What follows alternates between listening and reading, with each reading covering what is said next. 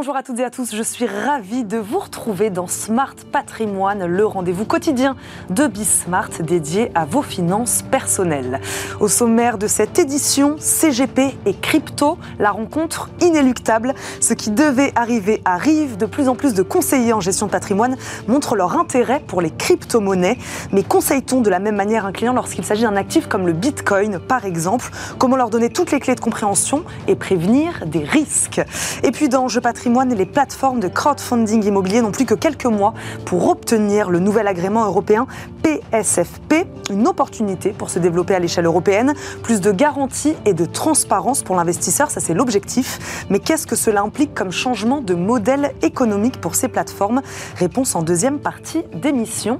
Mais d'abord, nous parlons crypto dans Smart Patrimoine, c'est parti.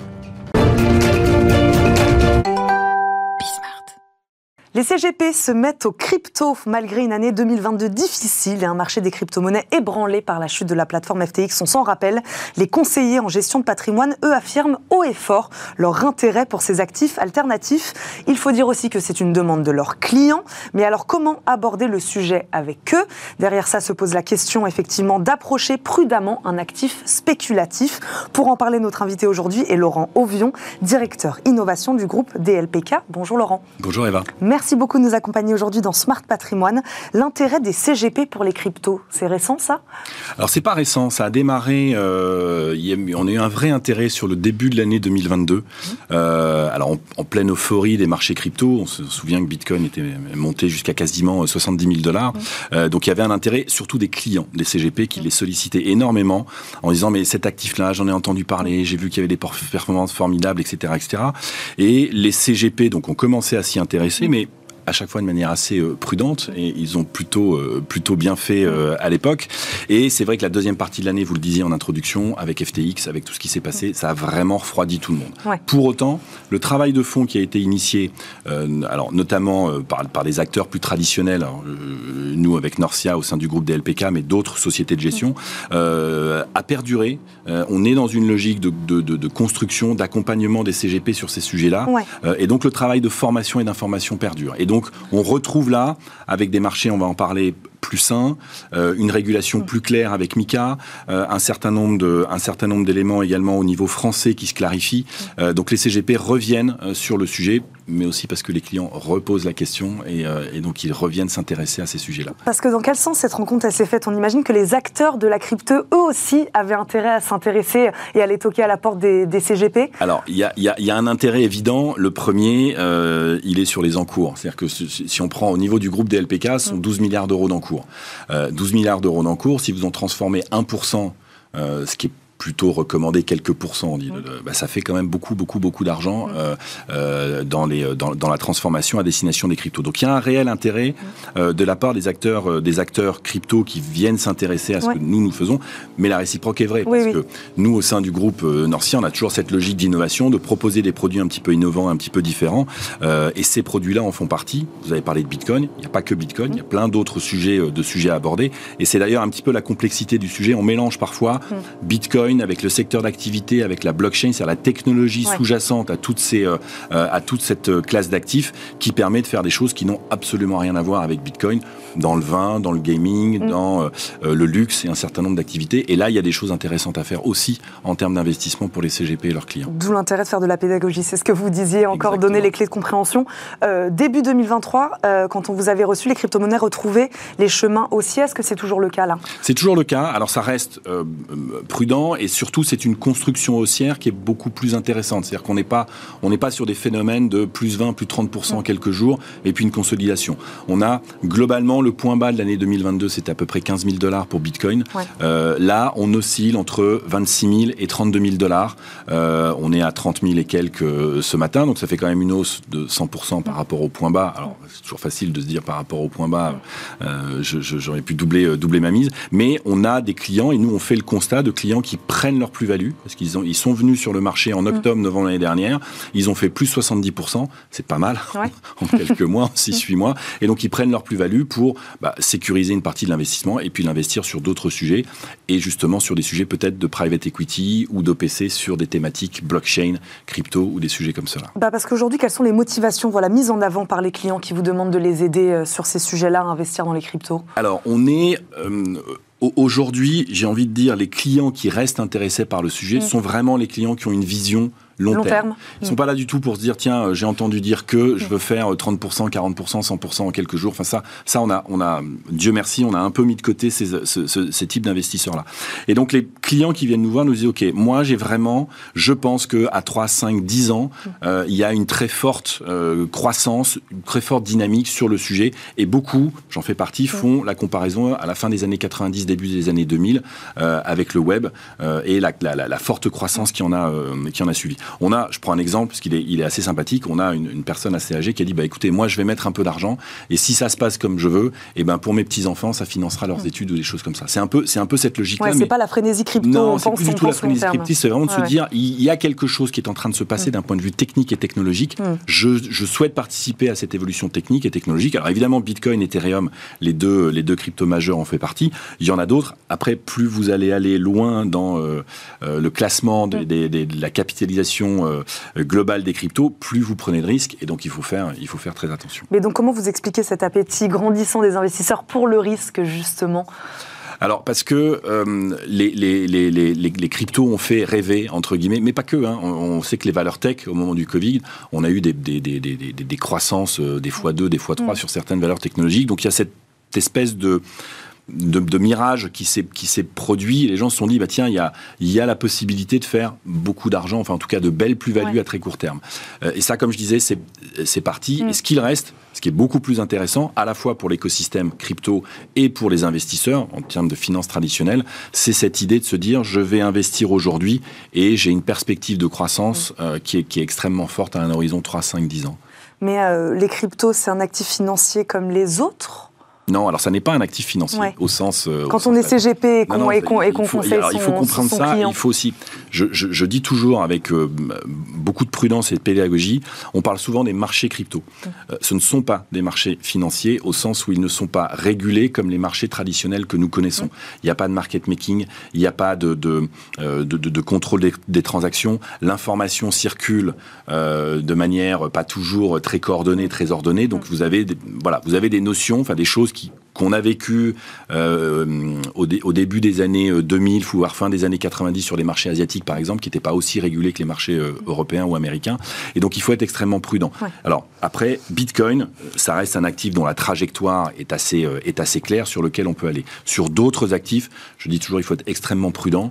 et je citerai Yves Chefouati de, de, Tobam, qui dit, si vous considérez qu'un actif est dix fois trop risqué pour vous, soit vous n'y allez pas, soit vous en prenez dix fois moins. Parce que comment on leur explique la, volatilité de cet investissement tout de même alors, la, volatilité, elle est dans la faible capitalisation. En fait. on, a toujours l'impression que Bitcoin, c'est aujourd'hui, c'est à peu près 600, euh, 700 millions euh, de dollars de, capitalisation euh, globale, ce qui, est, ce qui est pas mal, mais ça reste extrêmement faible, mm. en fait, au regard des flux quotidiens. Ce qui fait que vous avez, et comme vous n'êtes pas sur des marchés qui sont parfaitement encadrés, mm. bah, vous pouvez avoir des phénomènes de hausse, de, des phénomènes de variation à la hausse comme à la baisse qui sont assez, qui sont assez violents. Et donc c'est pour ça qu'on dit toujours, attention, dans un investissement long terme, mm. bah, c'est bien de, de, revenir. Quand on voit qu'il y a une baisse euh, assez euh, abrupte, bah, on peut en profiter pour revenir, pour mm. profiter de la baisse, euh, mais surtout, surtout pas se dire, voilà, ça y est, c'est parti, ça part, ça part en flèche, il faut que je rentre, il faut que je rentre. Il faut vraiment avoir une, une, attitude très raisonnée et très raisonnable par rapport à ces actifs numériques. Sans faire peur non plus à son client Non, sans faire peur, parce que, alors souvent la demande vient du client, et après c'est une, dans une allocation de patrimoine, avoir quelques pourcents, 1 ou 2% mm. sur pas que Bitcoin, mais sur les actifs numériques et, la, technologie blockchain et le secteur d'activité émergent, ça n'a rien de, ça, ça, n'a rien d'incohérent. Euh, et vous avez des clients qui vont dire, bah non, c'est un risque que je ne veux pas prendre. Très bien. Certains clients ne font pas d'immobilier, certains clients ne font pas de produits structurés, certains clients ne font même pas d'actions parce qu'ils ne, ils ne souhaitent pas, ils trouvent que justement c'est trop volatile. Donc chaque client a ses particularités. Par contre, pour ceux, oui, qui s'exposer euh, à minima sur cette technologie, oui, il y, a, y a un intérêt à le faire. Les CGPI sont formés aux cryptos? De plus en plus. Ouais. Euh, de plus en plus, en fait, les chambres syndicales sont emparées du sujet. La semaine dernière, la CNCGP a euh, tenu enfin, son, son midsommar avec euh, énormément de, de, de ses partenaires. Euh, des acteurs crypto étaient là. Il y avait des tables rondes sur le sujet. Il y a des formations qui sont en train de se mettre en place. Donc des formations par les chambres, des formations qui sont dispensées directement, directement au CGP. Euh, alors, elles ne sont pas encore validantes, des choses comme ça, mais elles sont extrêmement importantes. Et je dis toujours au CGP, c'est important de comprendre la technologie et à quoi ça et, Ouais. et- et à quoi elle sert. Je fais toujours la comparaison quand vous êtes quand vous conseillez à un client d'investir sur l'intelligence artificielle, vous ne devenez pas spécialiste des algorithmes, mais vous n'avez pas la volonté d'aller creuser dans le capot et de comprendre comment ont été codés les algorithmes. Non, vous avez une conviction par rapport à ce que ça peut apporter en termes de valeur ajoutée, toute la création de valeur que ça peut avoir. Bitcoin, la blockchain et les, et les cryptos, c'est exactement la même chose. Quelle régulation encadre aujourd'hui ce conseil des CGP en, en- en crypto Alors, On a le droit de faire à peu près ce qu'on veut Alors c'est non, le CGP ne fait pas ne fait pas ce qu'il veut sur ces sujets-là. Il faut qu'il soit prudent. Il y a plusieurs choses. C'est le dernier, c'est la dernière thématique à encadrer. C'est-à-dire que le conseil, il est pas comme c'est pas un actif Eh oui. financier, comme c'est pas, il y a pas, il est, il est pas encadré. Donc ce qui est ce qui est préconisé par les chambres euh, à destination des CGP, c'est de dire à leurs clients. On, on peut les orienter en disant voilà, je pense que cette technologie-là est intéressante, ces- ce- ces sous-jacents-là sont intéressants. Tournez-vous vers un acteur PSAN, prestataire de services en actifs numériques, pour vous conseiller sur quel, sur quel euh, le, le produit aller. Là, on est, si vraiment on est sur le token, sur l'actif numérique. Si on fait de l'OPC ou du private equity, voilà, ça rentre dans le, champ- dans le, dans le cadre de- de- du conseil du CGP, donc il n'y a aucune difficulté à dire bah, tel OPC, euh, Toban, BNY, Melanion, Financiel d'Arbevel, euh, Rothschild Co. ont lancé un produit également. Enfin, et en private equity, vous avez euh, énormément de fonds qui sont disponibles. Là, le CGP est dans le cadre de ce qu'il sait faire, de ce qu'il maîtrise et de ce qu'il a le droit de faire. L'actif numérique en tant que tel, au sens Bitcoin, Ouais. euh, il faut dire regarde, mais oriente-toi vers un PSAN qui lui est parfaitement euh, autorisé et régulé pour pouvoir le faire. On va terminer par un petit conseil quand même. Meilleur wallet crypto pour vous en, en 2023 Meilleur wallet, c'est-à-dire en termes d'allocation? Ouais. Alors, je, je- je rappelle que le, le- enfin, Norcia, on n'a pas vocation à donner de conseils, et je viens d'expliquer qu'il y a des gens qui étaient très spécialistes pour ça.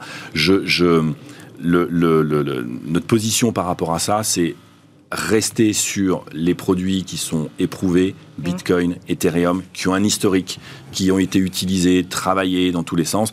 Après, vous pouvez aller un petit peu plus loin, des, des- des produits comme Aave, Solana, euh, Cosmos, euh, Elrond, etc., etc. sont des produits intéressants, mais attention, attention, attention, soyez très, très, très prudents sur ces produits-là. Attention, merci beaucoup Laurent Evion d'avoir répondu à nos questions aujourd'hui dans Smart Patrimoine. Je rappelle, vous êtes le directeur innovation du groupe DLPK. Merci beaucoup Merci de d'avoir votre été invitation. avec, nous. plaisir. Merci. Merci à vous de nous avoir suivis. Tout de suite, c'est Enjeu Patrimoine. Música Et c'est parti pour Enjeu Patrimoine où nous répondons chaque jour à une grande question liée à la gestion de votre patrimoine. Aujourd'hui, qu'est-ce qui va changer avec le PSFP, les plateformes de crowdfunding immobilier ont en effet jusqu'au mois de novembre pour obtenir le nouveau statut européen de prestataire européen de services de financement participatif, un agrément censé donner aux investisseurs de nouvelles garanties. Nous recevons aujourd'hui pour en parler le président de la première plateforme à l'obtenir, Vincent Hainaut. Il est le président de Beerford Deal. Bonjour. Bonjour. Bienvenue dans Smart Patrimoine. Vincent, merci beaucoup d'être avec nous. Henri Desor nous accompagne également, collaborateur senior au cabinet d'avocats Adelcho Godard. Bonjour. Bonjour. Bienvenue également dans Smart Patrimoine. Merci beaucoup à tous les deux d'être avec nous aujourd'hui. Henri Desor, dans quel contexte cet agrément il avait-il été mis en place? Alors, il a été mis en place dans le cadre d'une réglementation européenne, Ouais. un, un règlement européen plus précisément, qui date de 2020 et qui a prévu en fait d'encadrer l'ensemble de ces prestataires euh, qui offrent des services de financement participatif. Et donc, on a eu une série euh, de textes hein, qui est venu euh, justement préciser les obligations de ces plateformes et qui prévoit justement un nouvel agrément. Donc, vous l'évoquiez il y a un instant, à la date du 10 novembre 2023 date butoir à laquelle ces plateformes doivent s'enregistrer sous peine de sanctions pénales. On va en reparler. Quelle était la réglementation jusqu'ici en vigueur?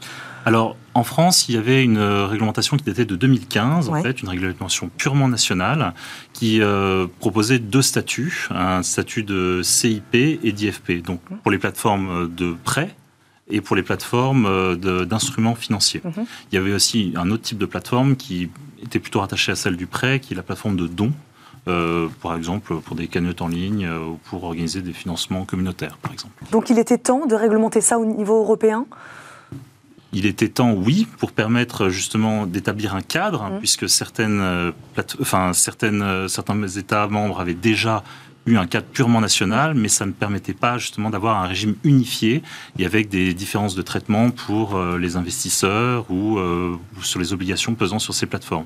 Donc là, effectivement, on vient vraiment apporter un cadre global au, au, sein de toute l'Union européenne et avoir des obligations euh, équivalentes et les mêmes pour tout le monde. Et qui permettra de se développer plus facilement à l'échelle européenne, parce que je crois que c'est ça l'ambition, l'objectif affiché.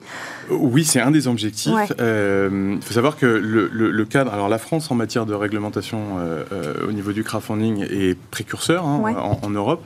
Euh, et, était déjà très avancé ou assez proche de ce qu'est euh, le, le, règlement PSFP aujourd'hui. Mais c'est vrai que bah, bon, le, le, territoire national est, est, est, intéressant, mais aussi un peu petit en comparaison avec d'autres marchés tels que les États-Unis, d'où est arrivé le crowdfunding. Et c'est vrai que pour les acteurs euh, français du crowdfunding, il était important euh, de pouvoir élargir, entre guillemets, euh, sa zone d'intervention. Par ailleurs, on avait déjà quelques pays qui commençaient à proposer du, des services de financement participatif à des investisseurs en France. et il était assez important et urgent, oui, de pouvoir harmoniser les pratiques euh, à, au niveau de tous les pays, sachant qu'en plus, la France était précurseur et donc bien en avance par rapport à d'autres. Donc nous, on a vu ça plutôt d'un bon oeil. Et le fait d'avoir un agrément qui était passeportable pour pouvoir aller intervenir dans les autres pays européens, ben, c'est effectivement un plus. Parmi les objectifs, donner de nouvelles garanties aux investisseurs aussi, c'est ce que je disais grâce à cet agrément. Ça veut dire quoi ça? Alors, en, Pour l'investisseur, en fait, ça, lui, ça va lui donner une meilleure lisibilité. Mmh euh, avec des choses assez, assez simples, hein, mais déjà euh, l'obligation de communication précontractuelle, typiquement euh, jusqu'à maintenant, en tout cas avec l'agrément en conseiller en investissement participatif, la plateforme pouvait communiquer le jour J de l'ouverture d'une campagne de financement sur les informations. Et comme certaines collectes vont très très vite, mmh. en réalité l'investisseur avait parfois pas du tout le temps finalement de lire la documentation réglementaire euh, pour pouvoir participer. Avec le PSFP, c'est différent. Le PSFP, on a l'obligation de communiquer cinq jours avant, en fait, euh, sur les éléments qui euh, composent la campagne de financement. Donc l'investisseur a toute la possibilité, le loisir d'avoir le détail de l'information et de communiquer avec les plateformes euh, pour répondre aux, aux questions complémentaires. Ça, c'est un premier élément. Ouais. Le deuxième élément, c'est que pour les investisseurs dits non avertis, alors on reviendra peut-être sur euh, la nouvelle catégorisation des investisseurs entre avertis et non avertis, et ça donne la possibilité à l'investisseur non averti, très souvent non professionnel, euh, de, de se rétracter jusqu'à 4 jours après son acte de souscription. Euh, donc finalement, on, on, donne plus de confort à l'investisseur ouais, dans euh, la réalisation de son investissement. Bon, on va prendre point par point hein, ce qui va changer avec ce, ce nouvel agrément. Vous parliez hein, tout à l'heure des statuts de conseiller en investissement participatif, d'intermédiaire en, en, financement participatif. En quoi ils consistaient ces statuts Et là, qu'est-ce que ça change?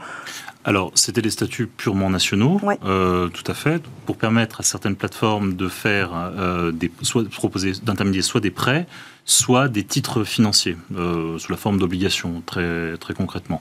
Euh, ça concernait surtout des plateformes euh, de type immobilière, ouais. en effet, c'est là où ça a surtout très bien marché. Et ce nouveau régime vient justement fondre les régimes. Alors, il sera toujours possible de, de, de proposer des prêts ou des, des, titres financiers, mais là, euh, on, on, essaye vraiment de, de, rassembler, en fait, de ne plus distinguer. D'ailleurs, euh, au niveau de l'agrément, ça ne se fera que devant l'AMF, mmh. avec, si, le cas échéant, la sollicitation de la CPR. Mais le but, c'est vraiment d'avoir un régime unique. Pour... Mais ça, ça c'est bien, pas bien de fusionner ces statuts? C'est c'est un parti pris. Ouais. C'est un parti pris qui peut être euh, bien positif euh, dans un certain sens, oui. puisque ça permet à toutes les plateformes d'avoir les, les, mêmes, euh, les mêmes obligations, euh, des obligations alignées en fonction des différents instruments proposés. Oui. Et, euh, et, également, euh, ça, ça, permet d'aller beaucoup, euh, beaucoup plus loin en termes de, de possibilités pour certaines, certaines plateformes qui ne posaient que des titres financiers ou que des instruments. Il y a même une nouvelle activité qui est proposée, c'est la gestion de, de portefeuille, euh, de, de, prêts, euh, si je ne dis pas de, de bêtises, bêtises. sur le terme exact euh, qui est prévu par euh, la, la, réglementation. Vincent peut-être que vous pouvez l'aider. C'est une portefeuille de prêts. oui, c'est ça. Oui, il y, y, y a, une notion importante en fait dans qu'est-ce qui est, quelle est la différence entre IFP, CIP et ouais. aujourd'hui PSFP. Mm. la première, la grosse notion, le gros changement, c'est de passer d'une logique de conseil à une logique de responsable des transmissions des ordres. Jusqu'à maintenant, qu'on soit IFP ou CIP, mmh. on a une obligation de conseil vis-à-vis -vis de l'investisseur. Euh, qui, avec, avec des, des, contraintes spécifiques aux uns et aux autres. En passant PSFP, c'est pas qu'on oublie la logique de conseil, mm. mais en réalité, on va plus passer dans une logique de euh, gestion des risques opérationnels au sens large. Et la grosse différence, et pour les thèmes qu'on mm. abordera après, euh, euh, c'est typiquement être capable finalement de gérer ces activités presque plus comme une société de gestion. que comme un, un, conseiller dont la finalement le panel hmm. des procédures de gestion était assez réduite. Donc ça implique une révision du modèle économique tout de même ça implique une révision euh, de, ces processus et de ces procédures de traitement. Hmm. En tout cas, si ce n'est pas une révision, c'est un approfondissement très large. Oui.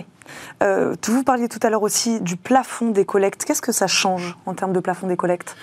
Alors, euh, le, je vais parler du CIP puisque c'est ce que, mm. côté Before Deal, on, maîtrise. Mm. Euh,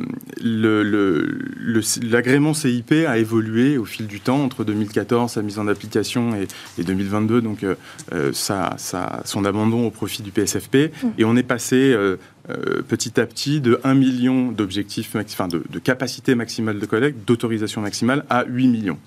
Le fait de repasser de 8 millions à 5 millions, alors il y a probablement des secteurs que ça va toucher assez peu. Mm. Euh, pour Before Deal, qui est, nous on œuvre dans le secteur immobilier, bah, dans l'immobilier effectivement ça peut avoir un impact mm. parce que euh, qui plus est aujourd'hui, on est dans un contexte où bah, les, les, financements d'opérations nécessitent de plus en plus de liquidités. Mm.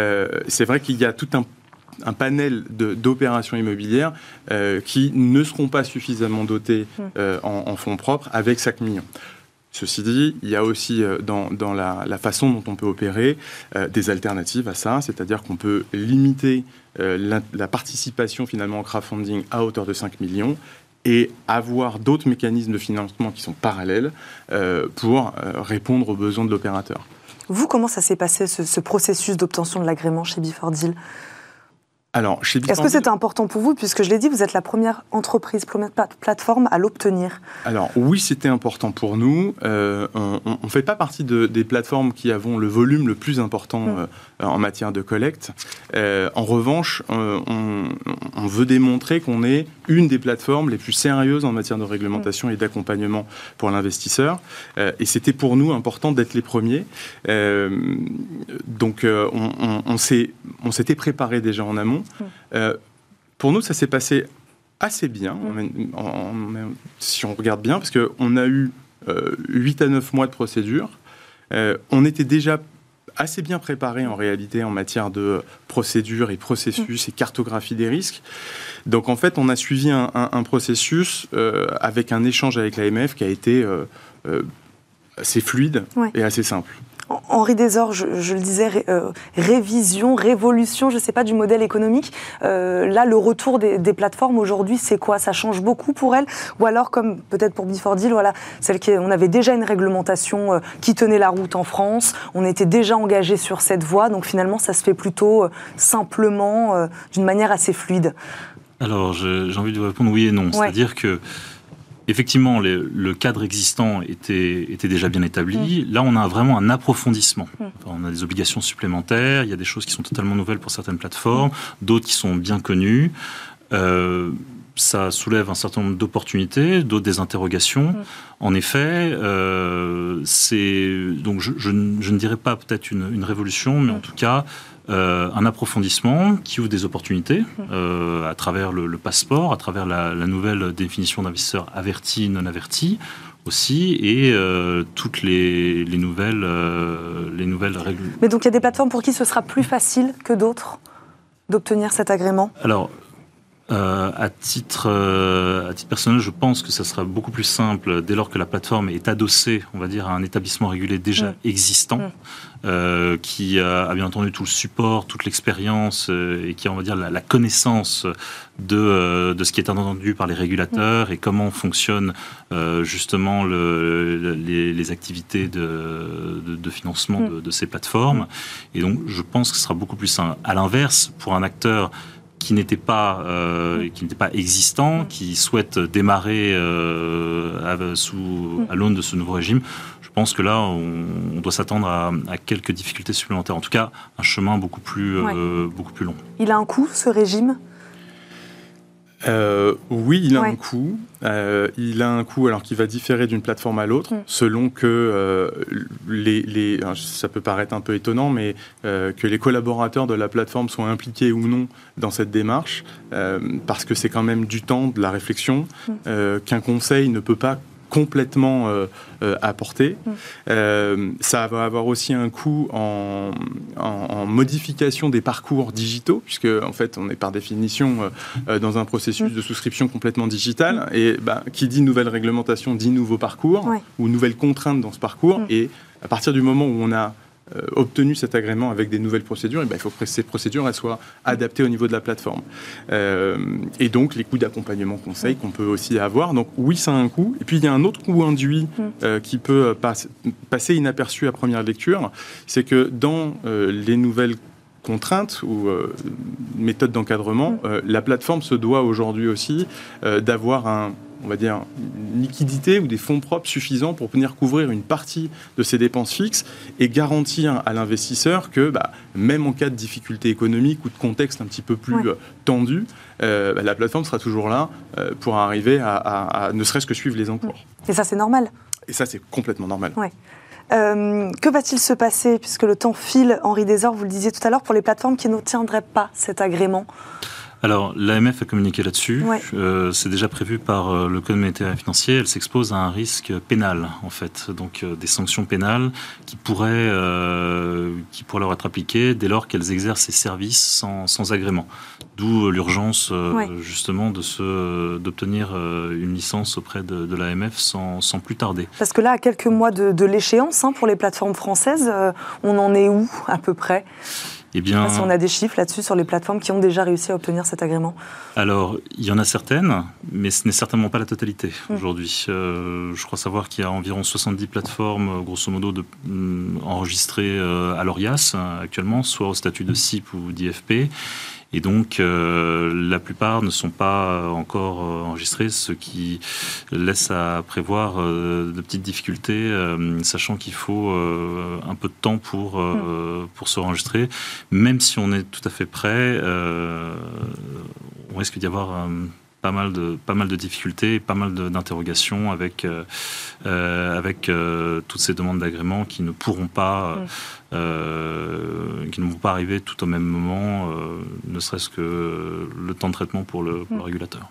Vincent Hainaut, 20 secondes, c'est une opportunité cet agrément, on terminera là-dessus. Alors oui, c'est une opportunité. Euh, c'est une opportunité pour les plateformes qui vont avoir cet agrément, euh, euh, on va dire, à temps. Mm. Euh, c'est une opportunité pour les plateformes qui ont des velléités à euh, aller sur le marché européen. C'est aussi une opportunité pour les plateformes de démontrer auprès de leurs investisseurs Mm.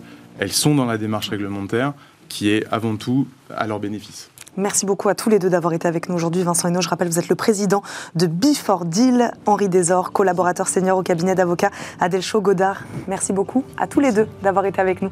Merci à vous de nous avoir suivis. On se retrouve demain, même heure, pour un nouveau numéro de Smart Patrimoine. À demain sur Bismart. Ciao.